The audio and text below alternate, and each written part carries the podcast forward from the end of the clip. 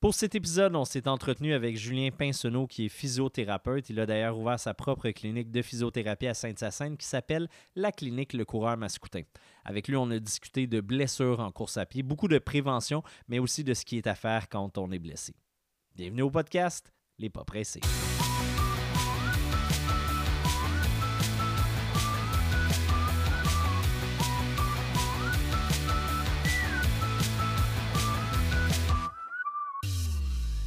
Salut Julien, merci euh, d'être avec nous pour euh, cet enregistrement-là. Ben, bonsoir messieurs, mais c'est tout un honneur de pouvoir euh, venir faire un tour sur votre podcast. Évidemment, salut Sam. Salut Marc-André, salut Julien, merci d'être là. On va faire une petite présentation parce que Julien, comme on disait, on pourrait passer beaucoup de temps à parler de toi et de, tes exploits sportifs, mais ça a déjà été fait, puis je pense que ça pourrait être intéressant quand même de faire un autre épisode, mais on veut, on veut t'entendre sur sur la physiothérapie. On veut entendre Julien, le, spécialiste du corps humain.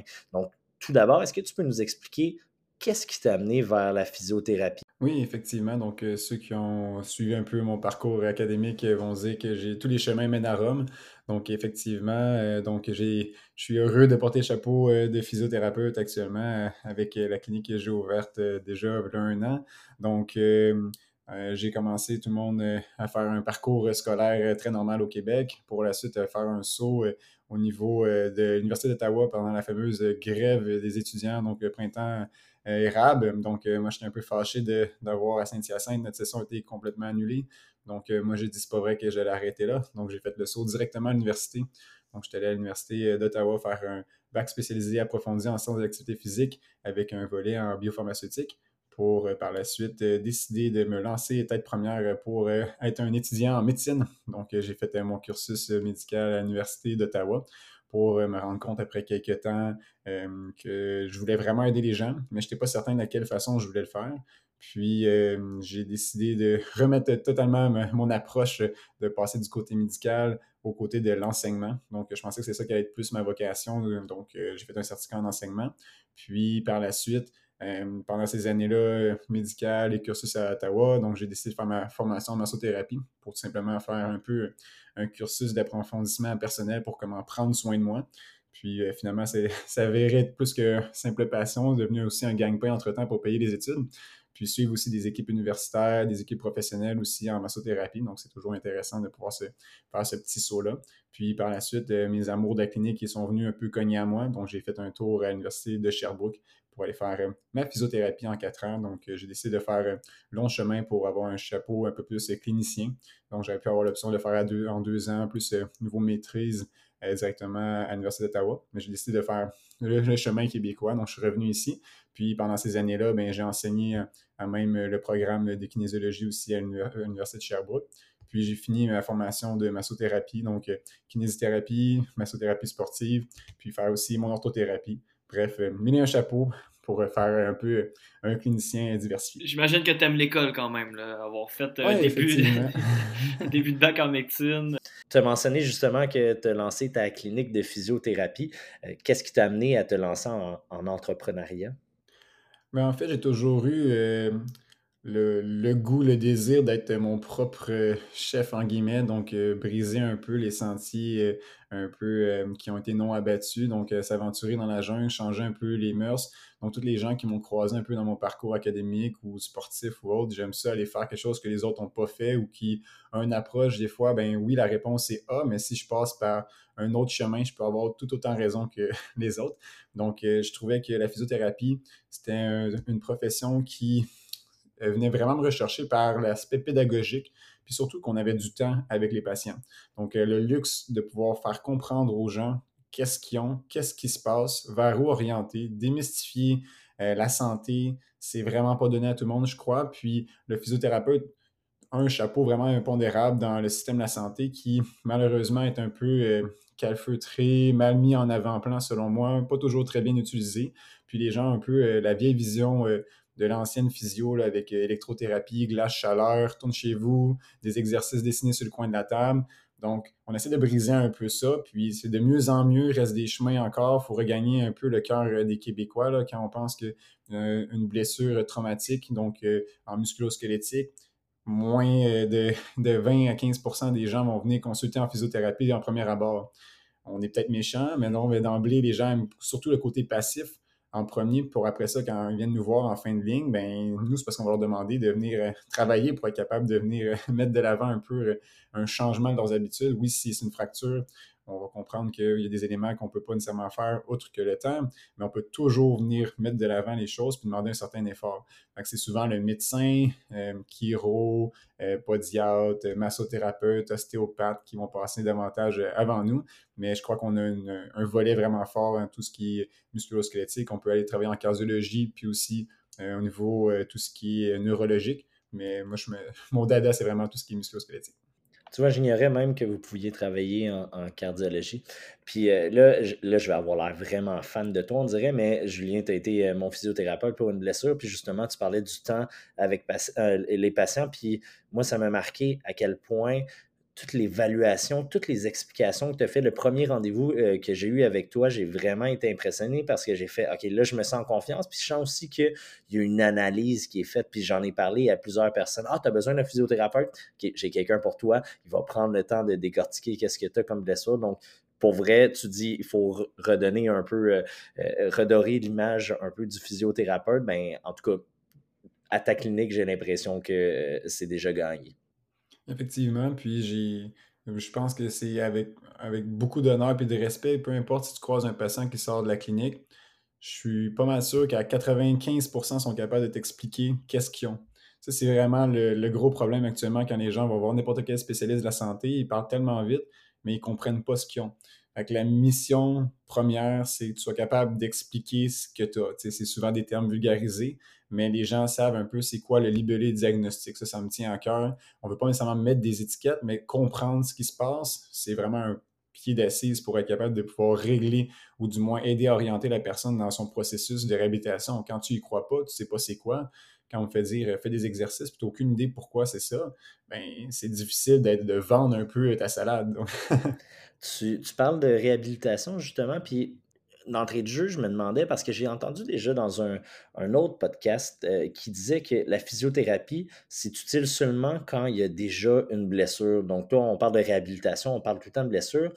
Est-ce que la physiothérapie peut être utile en amont d'une blessure avant même d'être blessé? Effectivement, donc euh, c'est un aspect que j'adore. C'est un luxe des fois, prévention en amont pour certains. Ou sinon, euh, moi j'aime bien la prévention en amont. Je travaille avec des sports-études, donc euh, aussi avec certains athlètes qui viennent un peu plus, pour performance, optimisation.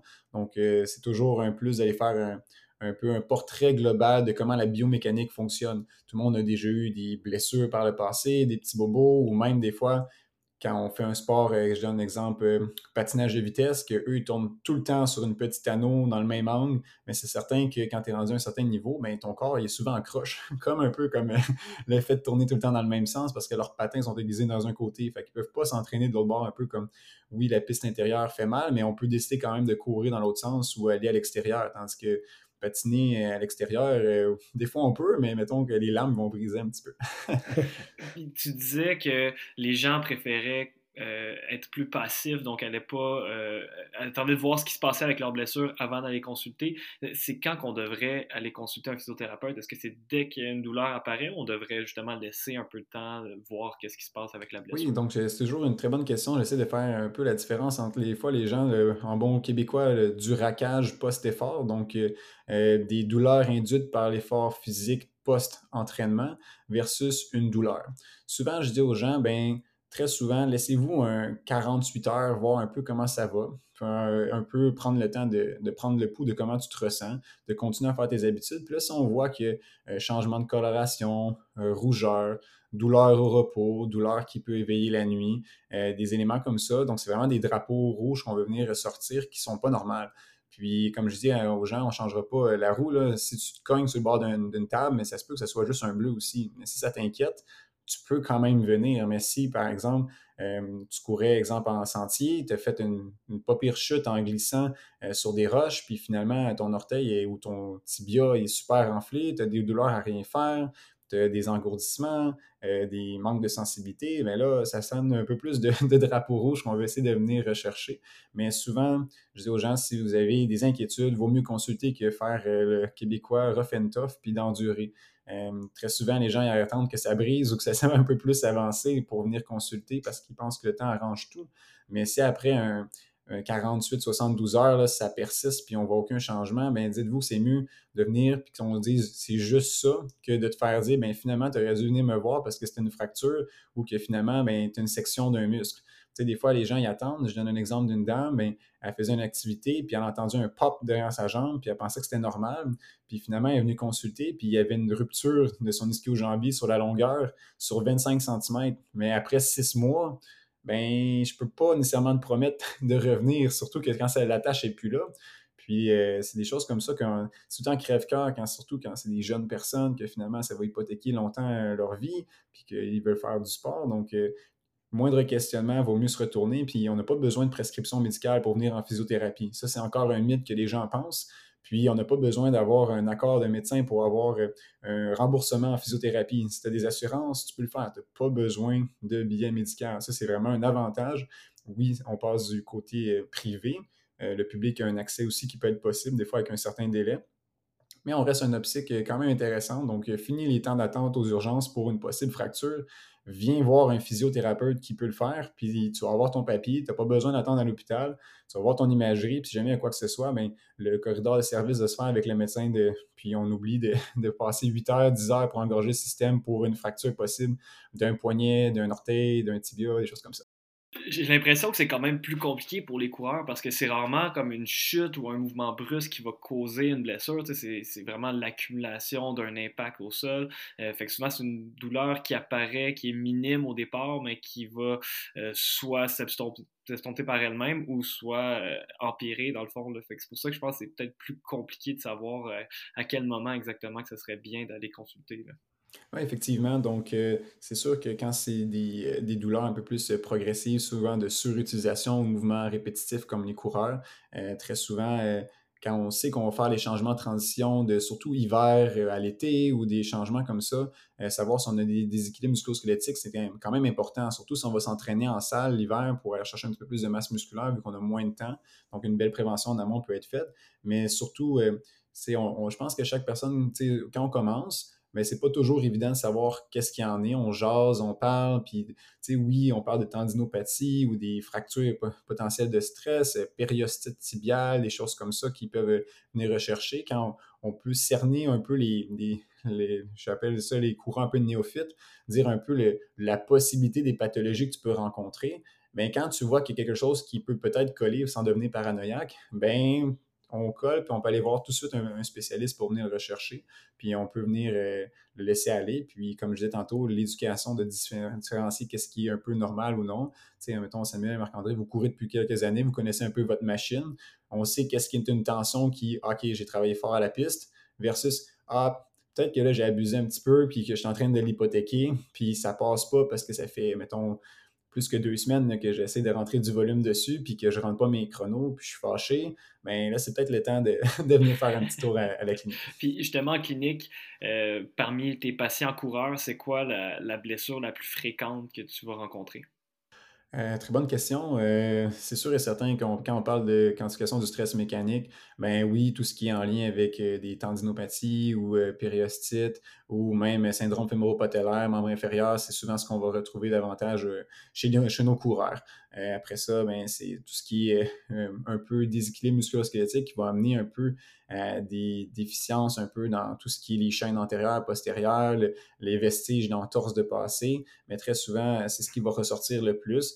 Puis, euh, comme, comme la plupart du temps, ben, oui, euh, on discerne ce qui est euh, les muscles, les bourses, les tendons, mais effectivement que tout ce qui est davantage syndrome fémoro-patellaire revient très, très, très souvent en clinique. J'avais la discussion aujourd'hui avec des gens parce que tu as mentionné justement la périostite tibiale, un mythe à défaire peut-être. ces amis-là disaient qui ont entendu qu'une périostite tibiale, ça peut arriver qu'une seule fois. Puis je leur disais, ben, une périostite, c'est une inflammation du périos. Donc, selon moi, ça peut revenir sans problème quand il y a une surcharge. Est-ce que c'est bel et bien le cas?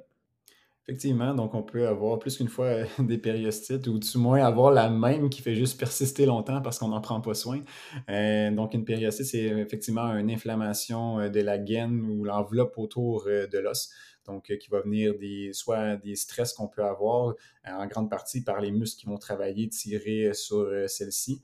Puis, on peut en avoir plus qu'une si on ne fait pas attention, puis on peut en avoir à plus qu'un endroit. Puis la périostite tibiale, on peut l'avoir à la fois aussi en classique au niveau plus à l'intérieur du tibia, mais peut aussi être en latéral. Donc, il y a différents endroits qui peuvent avoir un schéma de présentation que des fois les gens ne l'associent pas à ça, puis qui peut être intéressant. Puis si on ne fait pas attention, les périostites peuvent tomber en fracture de stress. Donc, les gens qu'on entend en fracture de stress au niveau du tibia, mais ça arrive très fréquemment. Donc, euh, euh, ceux qui disent ça va passer, ça fait mal, des choses comme ça, mais quand on commence à avoir des douleurs au repos, euh, réveil la nuit, euh, là, ça commence à être plus des signes en lien avec possible fracture de stress, effectivement. C'est quoi exactement une fracture de stress, justement? On en entend beaucoup parler. J'ai entendu d'autres coureurs qu'on a reçus, comme Thomas Fafard, Philippe Morneau-Cartier, qui disaient qu'il y avait une fracture de stress au fumeur. Ça sonne très, très gros comme blessure. En réalité, c'est quoi? Fracture de stress, en fait, c'est un peu, on dépasse la capacité de nos petits soldats osseux à pouvoir euh, être capable de reformer ou du moins remoduler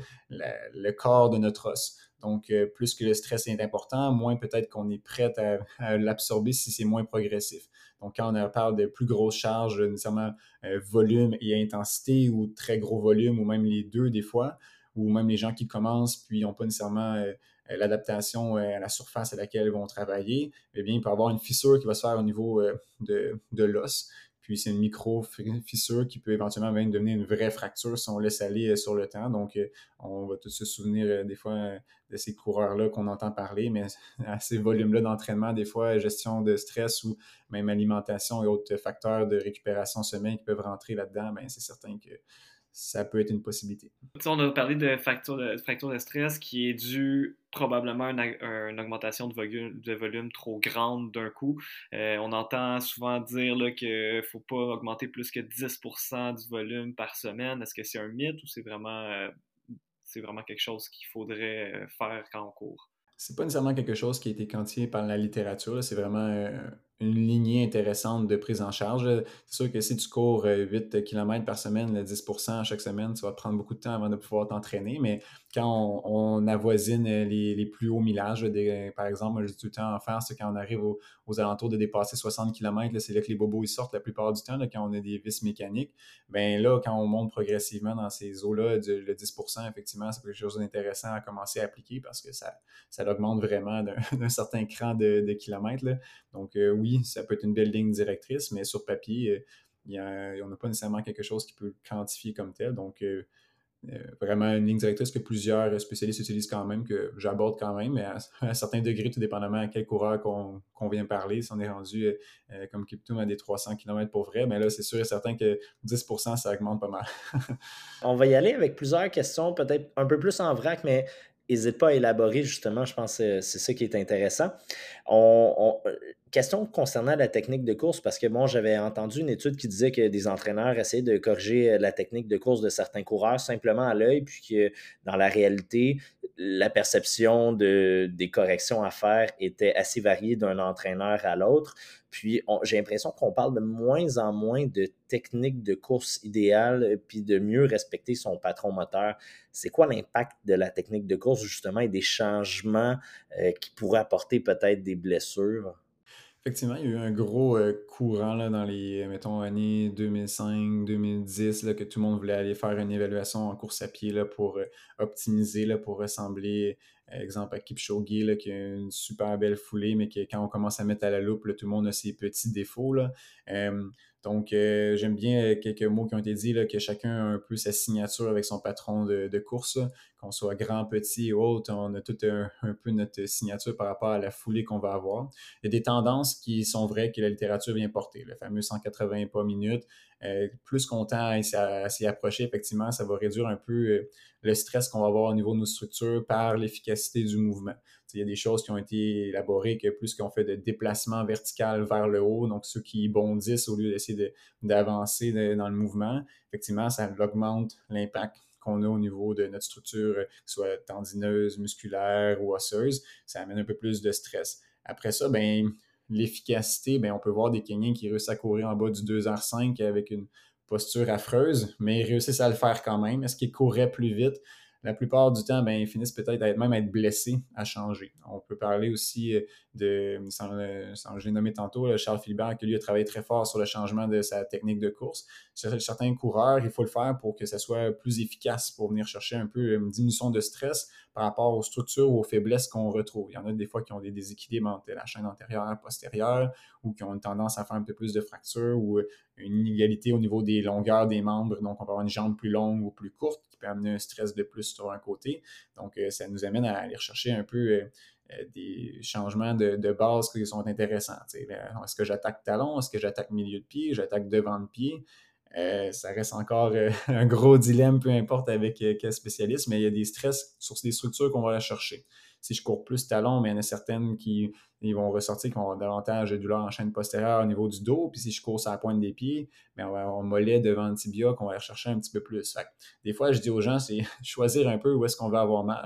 Mais il y, y, a une efficacité intéressante à aller rechercher.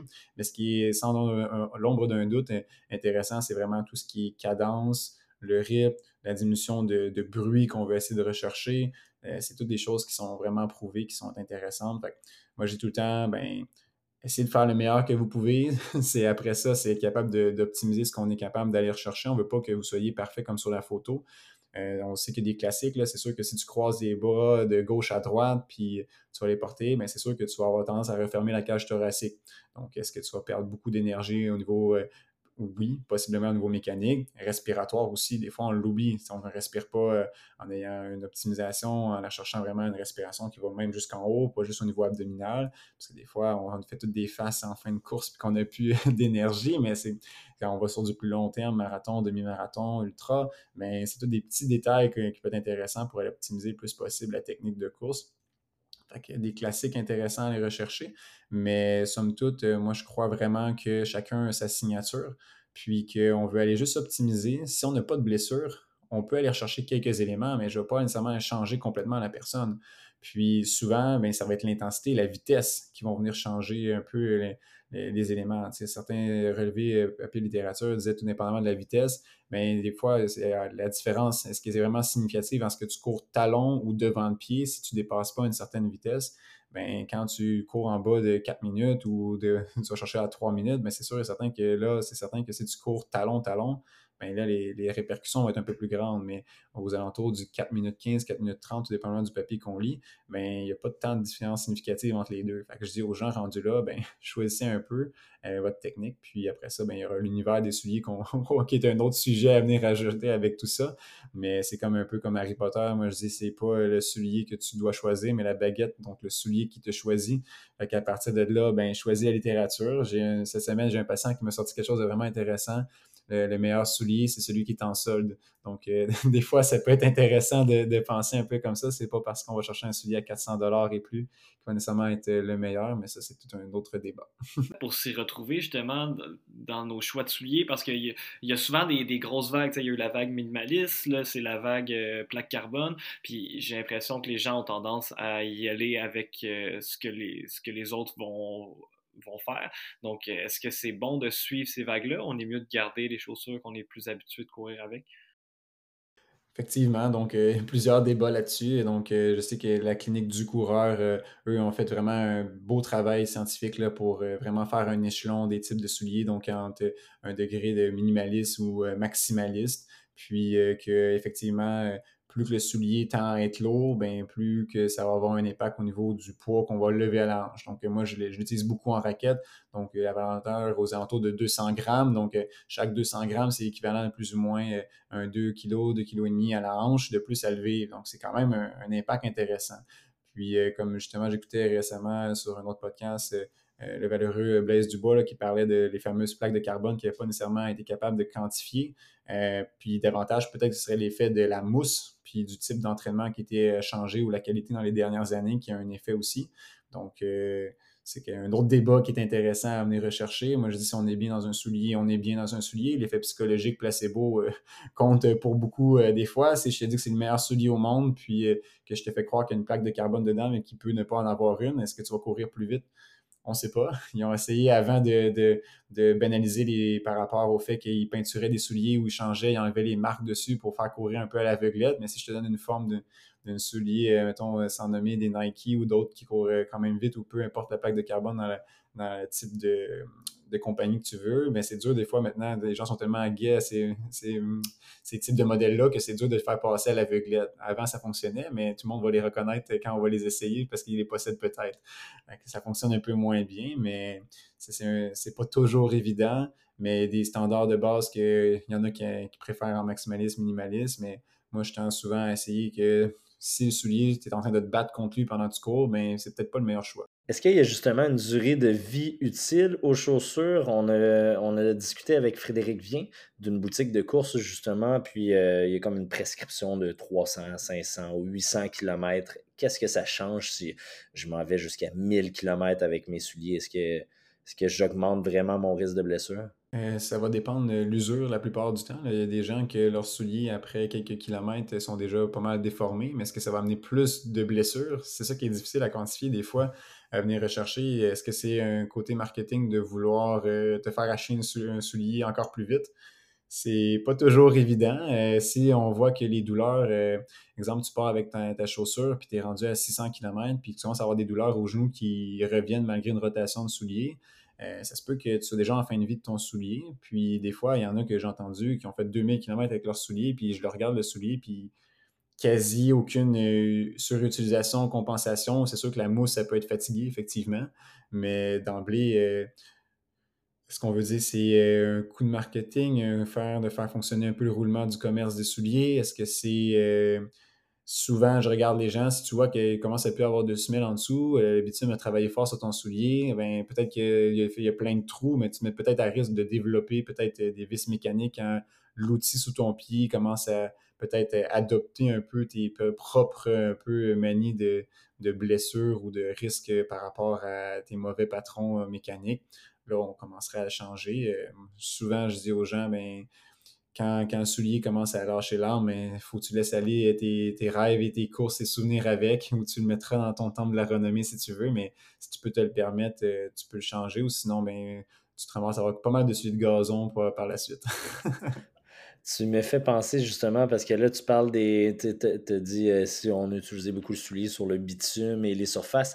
Moi, c'est l'hiver. C'est l'hiver et l'hiver, euh, je deviens douillet, puis le tapis roulant est plus utilisé, donc je suppose que mes souliers s'usent moins sur le tapis roulant, mais justement, est-ce que l'utilisation du tapis roulant en hiver peut augmenter ou avoir un impact à tout le moins sur les risques de blessure?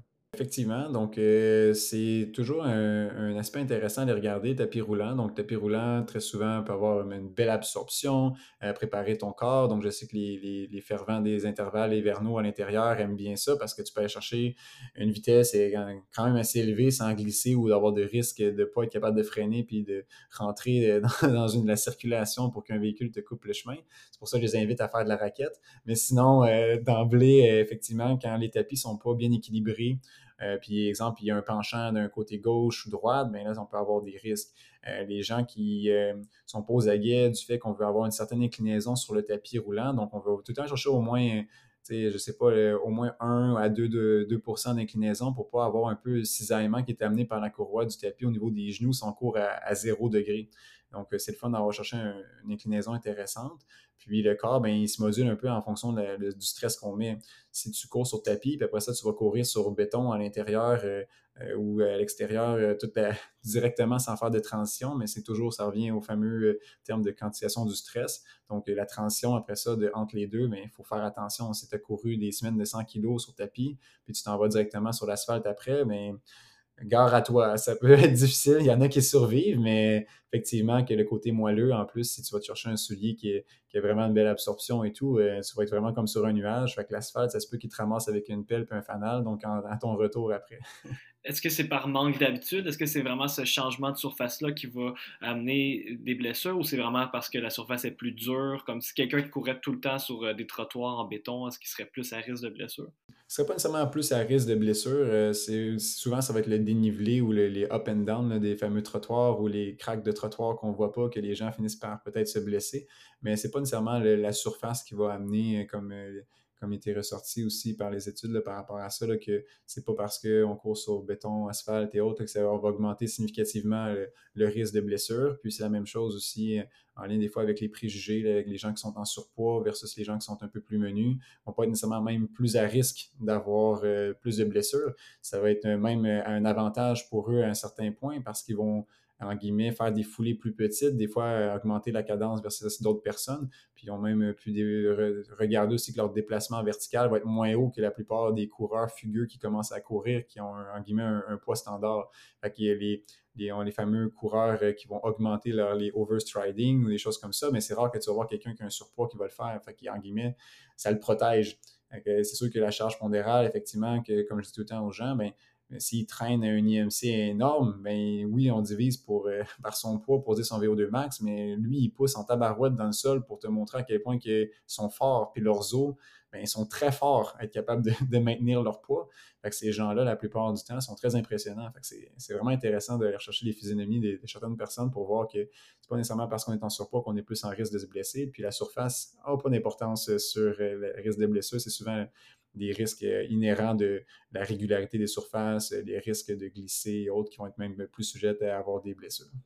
Parlons justement de physionomie ou même d'âge. Euh, on entend souvent l'argument de ben, je peux pas courir parce que ça va me faire mal aux genoux, parce que bon, j'ai un surplus de poids ou parce que je suis plus vieux. Est-ce que c'est un mythe ou c'est vrai que ça peut euh, amener des, des, problèmes au niveau des articulations de la course à pied? Les papiers tendent à aller rechercher euh, un, effet protecteur du fait de faire de l'activité physique. On parle de course à pied parce qu'on est, on est des fervents, les trois de ça, mais effectivement, qu'on va pas avoir plus de fameuses arthroses du genou si on va faire euh, de la course à pied. Euh, en fait, euh, quand on parle du niveau amateur, selon les études, ils montrent que c'est les sédentaires versus les Olympiens, donc les gens qui ont fait des championnats du monde ou des coureurs élites qui font des certains volumes d'entraînement, vont être effectivement plus à risque de développer une arthrose que les gens qui, entre vous et moi, qui vont s'entraîner pour le plaisir de faire de la course. Et on s'entraîne quand même beaucoup, mais jamais à ces niveaux-là. Ce ne sera pas notre gagne-pain. Donc, on va un effet protecteur qui va être même recherché. Fait que la course à pied, en guillemets, l'activité physique, on peut toujours le faire en ayant vraiment une dose de notre intensité qu'on va chercher, mais on ne sera pas plus à risque d'avoir de l'arthrose au genou ou d'être se ramasser en marchette plus vieux. Euh, donc, euh, les fameux mythes, euh, arrêtez de courir, vous êtes en train d'hypothéquer, ben effectivement, ce ne sera pas un des éléments à, avoir peur de, de faire. encourager vos enfants et collègues à vouloir reprendre progressivement, ça ne va pas briser leurs genoux. Leurs genoux ne seront pas plus fragiles. On entend tout le temps dire, moi, ma famille, dans ma génétique, j'ai des genoux fragiles, fait que je ne courrai jamais souvent, c'est parce que je dis, c'est parce que c'est pas votre sport. Choisissez-en un autre. Ça va faire plaisir de, vous aider à vous accompagner, mais prenez pas cette excuse-là pour euh, empêcher de prendre un moment de, de plénitude d'aller faire une activité physique. Puis là, quand on a une blessure, quand on a une douleur, la question à 1000 on met du chaud, on met du froid, qu'est-ce qu'on fait, qu'est-ce qu'on met, euh, quand, pourquoi, comment, on dirait qu'on se perd là-dedans. Là. Effectivement, toujours la, question à 1000 dollars. Euh, je vais te répondre avec une réponse à 1000 dollars euh, par rapport à ça. Et on revient toujours aux bases, savoir qu'est-ce que le fait d'appliquer la chaleur, ça produit sur le corps, puis le froid. Donc, si je mets une chaleur, ça va amener ce qu'on appelle une vasodilatation, donc euh, un relâchement des vaisseaux pour amener plus de sang à la surface qui va être mis avec la chaleur. Donc, quand on cherche une détente musculaire la plupart du temps, bien, on va aller rechercher une chaleur. Euh, quand on veut faire l'effet inverse, euh, on veut faire une vasoconstriction, donc une diminution d'apport euh, de sang à un endroit où on veut faire un effet analgésique, ben, on va utiliser la glace. après ça, la glace et la chaleur, ça reste tout le temps des enjeux tumultueux parce qu'on se rend compte que la glace à court terme, euh, c'est pas nécessairement bon à faire. Donc, si tu te tournes la cheville puis que ta cheville commence à enfler, on veut mettre de la compression puis on veut élever le pied avant même de mettre de la glace. Donc, euh, si on, le corps a besoin de ce processus inflammatoire-là pour être capable de moduler pour qu'à moyen long terme, on ait des effets comme au niveau plus euh, de la reconstruction cellulaire de, la dite structure, que ce soit favorable. Fait que les gens, arrêtez de mettre de la glace. Euh, on veut aller chercher vraiment, mettre quelque chose de, compressif, de venir ramener. C'est un élément intéressant. Mais c'est fou à quel point c'est méconnu, ça, parce qu'on travaille dans une école, puis dès qu'une blessure arrive, première chose, c'est on va chercher de la glace, on met de la glace. C'est comme le premier réflexe, la première chose qu'on fait quand il y a une blessure, puis on se rend compte que c'est même pas la bonne chose à faire. Effectivement, c'est très surprenant, puis euh, d'où le fait de se maintenir à jour. Il y a plusieurs euh, formations, de plus en plus les cliniques, les, les, agents, euh, j'appelle ça des agents de changement qui sont des pro-défenseurs de la santé. il plusieurs mouvements qui mettent déjà à l'avant ces valeurs-là. C'est pas toujours évident, mais effectivement, qu'on a la chance de, venir le faire puis briser ces mythes-là. Euh, si jamais, messieurs, vous voulez que je vienne à votre école faire un petit, tour, ça me faire euh, plaisir. Donc, il y a plusieurs euh, spécialistes qui aiment ça à faire parce que ce qui arrive dans le système de la santé, je comprends tout le temps quand il y a un coureur qui vient dans ma clinique, souvent, sont j'ai été voir mon médecin, j'ai été voir mon orthopédiste, s'il si, si y a eu la chance d'en voir un, j'ai été voir un masso, j'ai été voir un kiné, j'ai été voir mon chiro, j'ai été voir mon ostéopathe. Bref, on en a plein des, thérapeutes, mais la plupart du temps, quand même toi, tu es dans le système, puis tu, les gens ne peuvent pas émettre un même diagnostic pour une même situation. Imaginez quelqu'un qui est néophyte, qui ne connaît pas ça pendant tout, puis qui va aller voir le spécialiste. Puis les gens, la plupart du temps, ils ont vraiment une bonté de cœur de vouloir appliquer ce que les gens disent. Mais si les gens n'ont pas la reconnaissance de comprendre que tu n'as pas été cogné à la bonne porte ou que tu as sorti de ton champ d'expertise, bien là, ça fait en sorte que tu peux rajouter du temps euh, un peu euh, de, guérison qui va être euh, un peu bafoué puis qui peut venir un impact sur la motivation de la personne, puis tout simplement, des fois, un abandon du sport ou tout simplement des fausses croyances qui vont venir altérer la performance de quelqu'un. Quand quelqu'un, tu lui dis, ben, tu ne pourras plus jamais courir de ta vie, comme je me suis déjà fait dire, Colin, ça vient un peu chercher les émotions intérieures de dire, Colin, il faut que je change de sport. Mais quand tu es entêté, ben, tu continues des fois, mais quand tu comprends un peu plus la santé, puis tu sais où cogner, puis que les gens sont capables de t'orienter vers les bonnes structures, ben c'est toujours intéressant. Puis peu importe qu'on nomme la, profession, il y en a des bons physios, il y en a des moins bons physios. Il y a des bons médecins, il y en a des moins bons médecins. Puis dans n'importe quoi qu'on va pointer du doigt, mais il faut arrêter de travailler en silo, il faut être capable de comprendre ce qu'il y en est, puis il faut redonner à César ce qui revient à César dans le sens que si tu es spécialiste, exemple, de la colonne vertébrale, mais reste dans la colonne vertébrale. Va pas te mettre à faire des travailler des poignets, des chevilles, puis à l'inverse, si tu ta profession, ben, fais en sorte que tu travailles davantage avec les pieds ou le cadran inférieur, mais va pas travailler avec le cou puis autre chose. C'est redonne à quelqu'un, rien en ligne, mais souvent les gens ils ont peur de dire que je sais pas quoi faire ou tu n'as pas cogné à la bonne place, ben ils continuent. Puis là, quand c'est rendu après cinq traitements, puis tu vois aucun changement, je dis aux gens, mais pose-toi la question il y a des gens que j'ai vus qui ont dépensé des milliers de dollars, ils ont fait au-dessus de 60 traitements avec quelqu'un, puis ils n'ont vu aucune différence. Comment, éthiquement parlant, on peut dire que cette profession-là ou ce professionnel-là a pu faire bien des choses? Si vous remettons en question, je ne dis pas que le changement c'est un claquement des doigts, mais si la personne n'a pas changé sa routine, puis euh, ça vient faire de la physio McDonald's, ben, c'est un peu euh, c'est un peu plate de dire que quand tu viens, je te fais faire exactement la même chose que le patient B, que le patient C, que le patient D c'est pas la même chose. Oui, je comprends que les coureurs ont les mêmes pathologies des fois, mais le genou de un ne va pas être la même chose que l'autre, puis il va pas avoir le même passé historique de, de sport. C'est pas toujours évident, mais il faut réussir à faire ça pour euh, un peu déconstruire les mythes, puis trouver que les gens comprennent ce qui se passe. Mais c'est ça le problème actuel d'un peu des, des, suivis professionnels quand les gens arrivent dans mon bureau, c'est pas évident. Est-ce que c'est une question d'orgueil? Est-ce que c'est une question de manque de formation? Est-ce que c'est une question de business qu'on ne veut pas perdre des clients? Qu'est-ce qui, qui, amène justement ces, spécialistes-là à, garder les clients puis à s'entêter parce que les clients patients? Parce que moi, tu sais, ou, la population générale, si on se fait dire quelque chose par un, professionnel de la santé, c'est sûr que dans notre tête, on se dit, ben, c'est lui qui a raison, fait que je peux comprendre les patients qui continuent avec un physiothérapeute mais qu'est-ce qui amène les physiothérapeutes ou autres spécialistes à s'entêter selon toi? S'entêter, je ne sais pas, parce que tout bon professionnel, peu importe dans le domaine, si on parle même de l'enseignement, si un enfant n'a pas compris d'une façon, puis tu lui répètes 20 fois de la même façon, puis après ça, tu dis qu'il est stupide, ben là, euh, on dit une autre façon de lancer son ballon de basketball s'il ne réussit pas à le faire, c'est venir le rechercher toute personne devrait se remettre en cause. Après ça, est-ce que c'est une notion de business, euh, d'intégrité personnelle, de vouloir dire qu'on n'est pas capable de tout régler nous-mêmes ou qu'on n'a pas la solution ou que ça se peut, j'en ai aucune idée qu'est-ce qui se passe à ton genou. la transparence, il faut avoir une, une, estime forte pour dire à un patient, tu viens me voir, puis je ne sais pas ce qui se passe.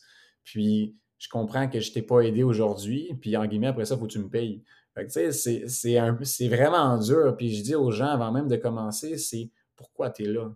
les, gens, des fois, quand ils viennent dans mon bureau, ils veulent, ils ont, ils ont, déjà un préconçu de qu'est-ce que je fais dans la vie, mais quand je peux mettre déjà des cartes sur table, c'est quoi ça fait la physio, puis comprendre comment je peux t'aider aujourd'hui, mais ça change un peu la perspective puis les attentes d'une personne.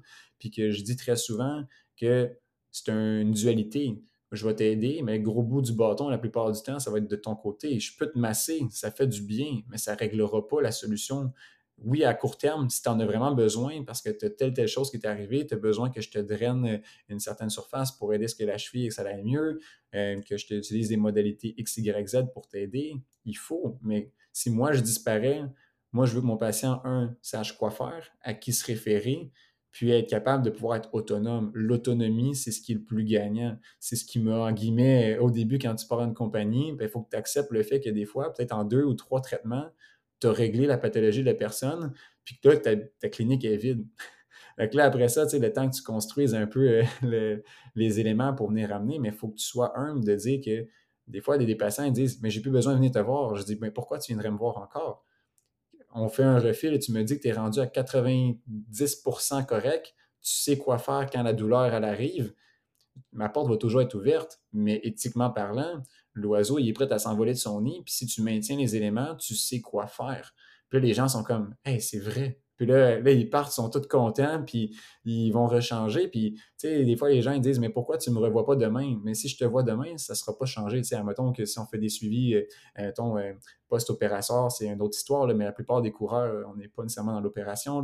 Je dis, fais tes devoirs, applique ces cartes-là de base, je vais te redonner des nouvelles cartes, parce que si je te donne déjà le, le full dans les mains ou que je te donne la suite et tout, bien là, euh, on ne saura pas qu'est-ce qui a fonctionné. Fait qu'il faut y aller étape par étape, voir ce que toi, tu es prêt à faire, parce que modifier un changement, c'est quelqu'un, c'est ce qui est le plus difficile. Si ta madame et que tu es une coureuse, mais que toute la journée, elle marche avec des tendons, euh, pas des tendons, elle marche avec des talons hauts, puis qu'elle ne veut pas les enlever, ces talons hauts, ben, elle va pas t'aimer, puis elle va pas faire ce que tu veux dire. Moi, je dis aux gens, tu peux porter tes talons hauts, mais il faut que tu t'entraînes pour en porter, pour être prêt à aller courir, parce que toute la journée, ton tendon, il est rétréci. Après ça, tu t'en vas courir en montagne. C'est un autre, là, tu viens de créer un stress opposé.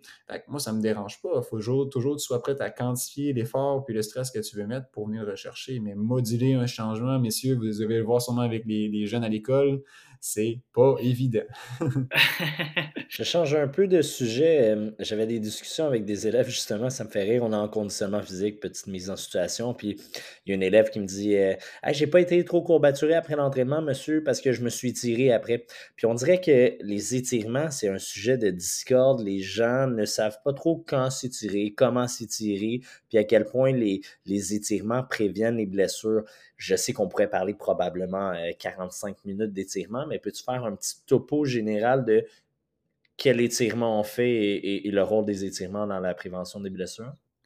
Effectivement, donc euh, le but de rendre un peu la, capacité de souplesse à un tissu pour être capable de mieux réagir, euh, c'est quelque chose d'intéressant à aller rechercher. Il faut savoir quand l'appliquer, puis souvent quelle discipline on veut rechercher. Si on reste dans la course à pied, en guillemets, je vais être méchant, plus tu es raide, plus tu es efficace.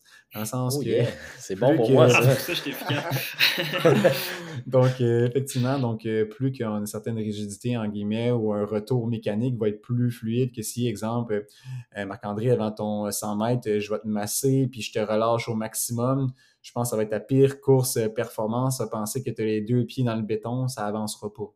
à moins qu'on fasse un, massage dynamique, là, mais si je parle de massage de détente ou avec des étirements, des choses comme ça, tu vas même être à risque de te blesser. Donc, euh, il y a les fameuses euh, catégories d'étirements. Il y a des étirements statiques, balistiques, euh, qu'on peut aller rechercher à travers tout ça. Puis il y a plusieurs sous-catégories qu'on peut aller rechercher, dynamiques et tout.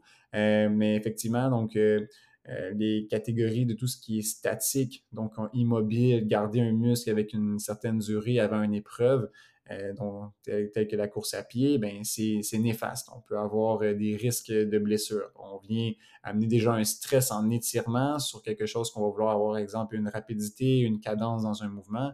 Donc, on va même perdre de l'efficacité musculaire. Donc, euh, on va être, si on recherche un chrono, c'est la pire chose à faire euh, quand on voit les gens sur les départs de course qui s'étirent les, quadriceps, les choses comme ça, qui se préfèrent. Ça te fait du bien mental de faire une ou deux fois, tant mieux, mais en termes d'efficacité, on ne veut pas aller en rechercher. Le meilleur moment pour aller faire le balistique, c'est des preuves, on peut l'utiliser, ça donne un, élément intéressant. Donc, les jambes qui ballottent à gauche et à droite, des choses comme ça, c'est quand même encouragé pour venir réchauffer, lubrifier. en termes de lubrification, c'est toujours intéressant. Euh, puis tout ce qu'on parle des, statiques, donc on reste euh, garder le muscle dans une certaine longueur, mais certains sports vont en avoir besoin pour aller chercher un, mouvement, une amplitude. Donc si on est restreint, si on est une patineuse artistique comme on disait tantôt, mais si tu peux pas lever la jambe à côté de ta tête, mais ça se peut que tu aies moins de points aux Jeux olympiques. c'est un des éléments où une gymnaste qui est raide comme une 2 par 4 ben, ça se peut qu'elle ait bien du fun en enfer, mais qu'au niveau performance, ben, c'est peut-être pas elle qui va avoir la plus, gracieuse. Mais un coureur, l'efficacité, ben, plus tu es rigide, plus tu vas être meilleur. Puis techniquement parlant, on veut jamais s'étirer après un effort tout de suite après. Donc les gens disaient, il faut s'étirer à chaud, il faut s'étirer à chaud. Puis là, je fais, non, il ne faut pas parce que on ne saura pas c'est quoi la limite de notre tissu pour ne pas créer des dommages ou des micro-lésions. Donc, un étirement va amener un élément euh, de tension. Puis très souvent, les gens vont étirer 300, 400% trop leurs muscles. Donc, la meilleure façon, c'est de finir ton entraînement, tu retournes à la maison, tu vas, te doucher, tu vas manger, puis euh, deux heures après, c'est là le temps, faut que tu t'étires. Si tu veux t'étirer, aller chercher un élément parce que ça te donne une plénitude, ça te donne un peu un effet de de bien-être. Des fois, quand tu es trop tendu, tu te sens pas bien. Tu es tout coincé, puis tu peux te ressentir refermé. Donc, tout ce qui est euh, du euh, massage, euh, automassage, foam rolling, c'est des choses qui sont encouragées. Mais si le fait de t'étirer, ça te fait du bien, tu peux acheter quelques tenues d'étirement en 10 et 60 secondes, quelques répétitions. Ça, tu vas ressentir c'est quoi la limite de ton muscle, puis tu n'auras pas nécessairement de lésion. Mais si tu vas au-delà, no pain, no gain, mais là, c'est là que tu es à risque de te blesser. Mais à froid, après l'effort physique, c'est correct. Mais si tu fais des doublés dans la journée, ben c'est pas le temps d'aller t'étirer entre les deux. Tu es mieux de faire un petit foam rolling si tu veux aller rechercher, mais attends la deuxième sortie avant d'aller le faire. Puis, outre le fait de, de bien se sentir quand on s'étire, est-ce qu'il y a des aspects positifs sur la performance ou sur la prévention de blessures pour les coureurs de s'étirer? Euh, prévention de blessures. Euh, je pense pas qu'il y ait tant d'écrits que ça. Il faudrait que j'aille me renseigner davantage pour savoir ce que ça va vraiment avoir un effet notable. C'est difficile à quantifier tout ce qui est un peu euh, myofacial ou relaxation de tension parce que c'est pas évident. Comme les évidences scientifiques, c'est dur de dire qu'un massage va avoir un effet sur ta performance, mais si des fois ça te fait du bien d'être moins surchargé, puis ça t'a amené une détente, puis que mentalement ça te fait du bien, ben let's go, on veut aller leur chercher. Puis la même chose pour euh, tous ces types d'étirements, type yoga ou des choses comme ça, que les gens, ça leur donne une mobilité. C'est sûr que si tu es restreint, puis tes hanches ne plient plus, puis tu as besoin d'avoir une bonne cadence, puis ça ne lève pas, ben ça se peut qu'il y a une limite à être raide aussi. Mais effectivement, plus qu'une la tension dans le muscle va venir rechercher un effet mécanique, ben c'est sûr et certain qu'on n'encourage pas un gros massage de détente 12 euh, heures avant ta course. on adapte les choses en lien avec ça, puis c'est juste de venir un peu euh, s'apprendre à se connaître aussi avec le temps. Il y en a que j'ai des athlètes que je peux masser jusqu'à une journée avant, puis il n'y a aucun problème, ou leur donner des étirements ou des mobilités dynamiques qui sont intéressantes pour eux. Puis il y en a d'autres que je dis, ben toi, à partir d'un certain temps, t'en fais plus. Là. Tu, vas, être trop mou, ça, ça, tu vas te sentir lourd puis mentalement, tu ne sentiras pas assez de roulement dynamique au niveau de ton ressenti mécanique de course, ben là, on apprend à faire nos erreurs aussi avec le temps. la question qui est, à mes yeux, la plus importante, euh, un coureur qui veut faire de la prévention de blessures, qu'est-ce qu'il doit faire? Est-ce que ça passe par une routine d'exercice qui se fait avant la course? C'est quoi la recette miracle, s'il te plaît? Euh, si je l'avais, je pense que je serais millionnaire. Euh, moi, je dis tout le temps, mais ce que tu es prêt à faire aussi. Donc, si Samuel, lui, est prêt à investir un certain temps dans sa, dans sa semaine, dans sa journée pour réussir à le faire parce qu'il y a une visée de performance, mais c'est certain que dans ta tarte de l'athlète, la partie prévention doit être importante autant que d'autres aspects qu'on des fois on va parler nutrition, aspect mental, euh, sommeil. Mais moi, je crois formellement que le côté prévention mécanique, c'est vraiment important. Tu je ne dis pas d'aller pousser euh, de la fonte au gym à tous les jours, là, mais on a besoin d'avoir un certain tonus musculaire, une certaine endurance pour être capable de faire les volumes ou les charges qu'on doit être capable d'aller rechercher dans la journée. Si je dis aux gens tout le temps la simple et bonne raison que la course à pied, c'est un enchaînement de pas en équilibre ou est-ce que l'implication de ta chaîne, exemple les fessiers pour venir un peu stabiliser euh, ton, ta motion de course, si tu n'es pas au minimum capable de faire ça dans mon bureau à pas bouger, bien ça se peut qu'à course à pied, quand tu arrives à faire un, je sais pas moi, un 100 km dans ton trail, mais ça se peut que tu tiennes peut-être pas de bout comme du monde puis que tes, tes tissus aient travaillé un petit peu plus. Tout ce qui proprioception, souplesse, diminution de, au niveau du stress neurodynamique. Donc, des fois, notre corps, notre corps eh bien, il se fatigue avec, au niveau nerveux aussi. On oublie cet, aspect-là. Le corps, c'est un, tout. Donc, autant au niveau tégumentaire, donc la peau qui est le plus grand organe qu'on oublie de très souvent à venir relâcher nos tensions, ben, c'est quelque chose qu'on va aller rechercher. Tu sais, tu as tendance à avoir justement nos fameuses périostites, comme je disais aux gens, ben, un entretien quotidien de simples petites ventouses sur le devant des tibias avec des mobilités globales, des choses comme ça, ben, c'est intéressant à venir rechercher.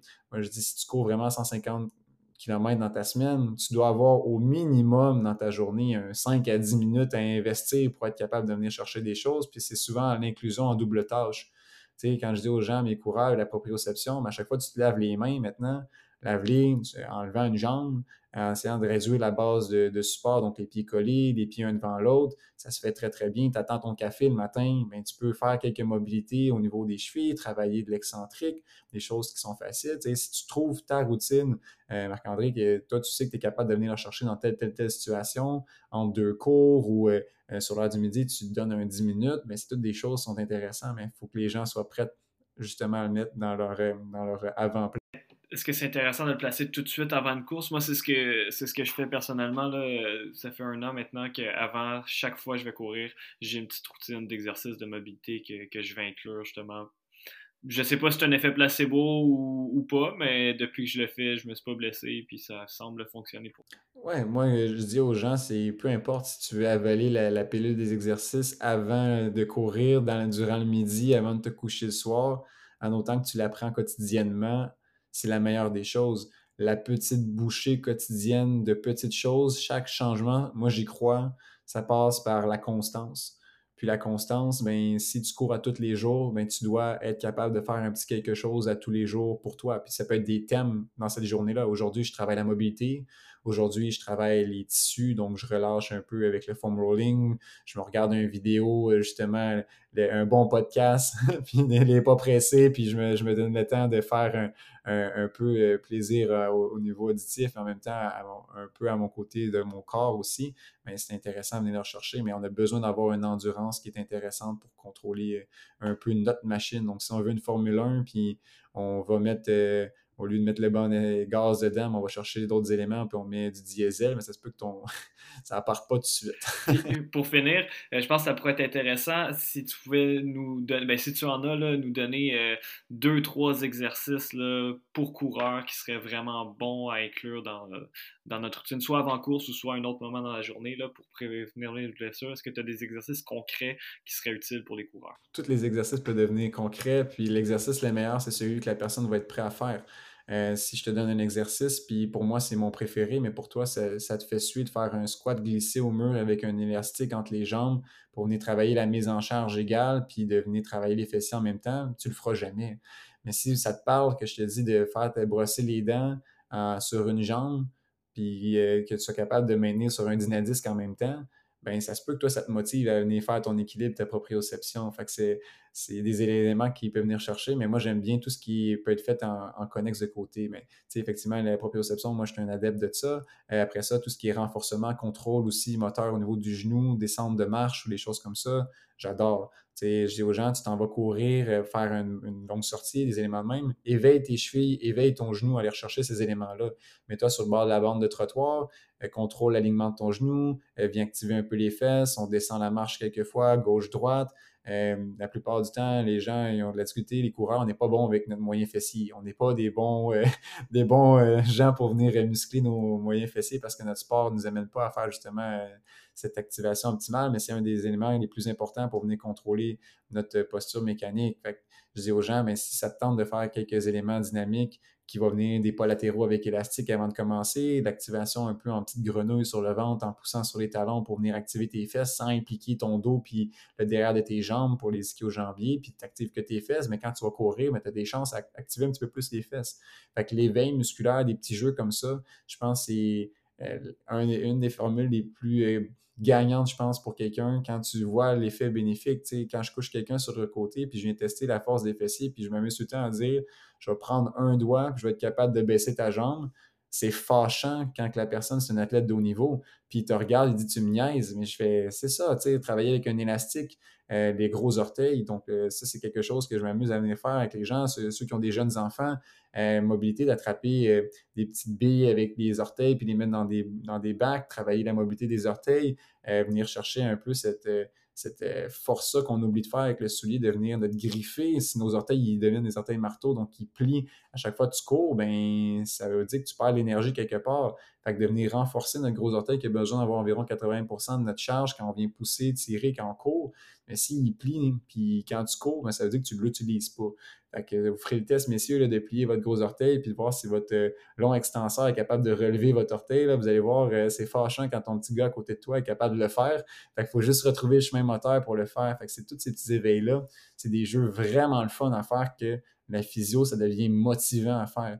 Puis il y en a justement des ateliers qui peuvent être donnés euh, dans le coin de Saint-Hyacinthe, il y en a quelques-unes qu'on donne avec la clinique en lien avec euh, activation musculaire spécifique à la course à pied. Il y en a plein, que ce soit n'importe qui, mais encore là, c'est de prendre le plaisir à en faire. Je pense que c'est ça la, grosse mission de redorer l'image de la physio, que ce soit euh, la pratique d'avant-course, mais c'est vraiment aimer et vouloir le faire. Si tu n'es pas prêt à le faire, ça se peut que c'est juste parce que tu n'aimes pas ce qui est présenté. Mais toute bonne chose. On, on creuse fort, il y a quelque chose qui peut être fait. Puis si la personne n'est pas prête à faire les choses, mais j'ai beau être la meilleure personne à, te présenter le meilleur exercice pour la condition, si tu ne veux pas le faire, ça ne changera rien dans la vie.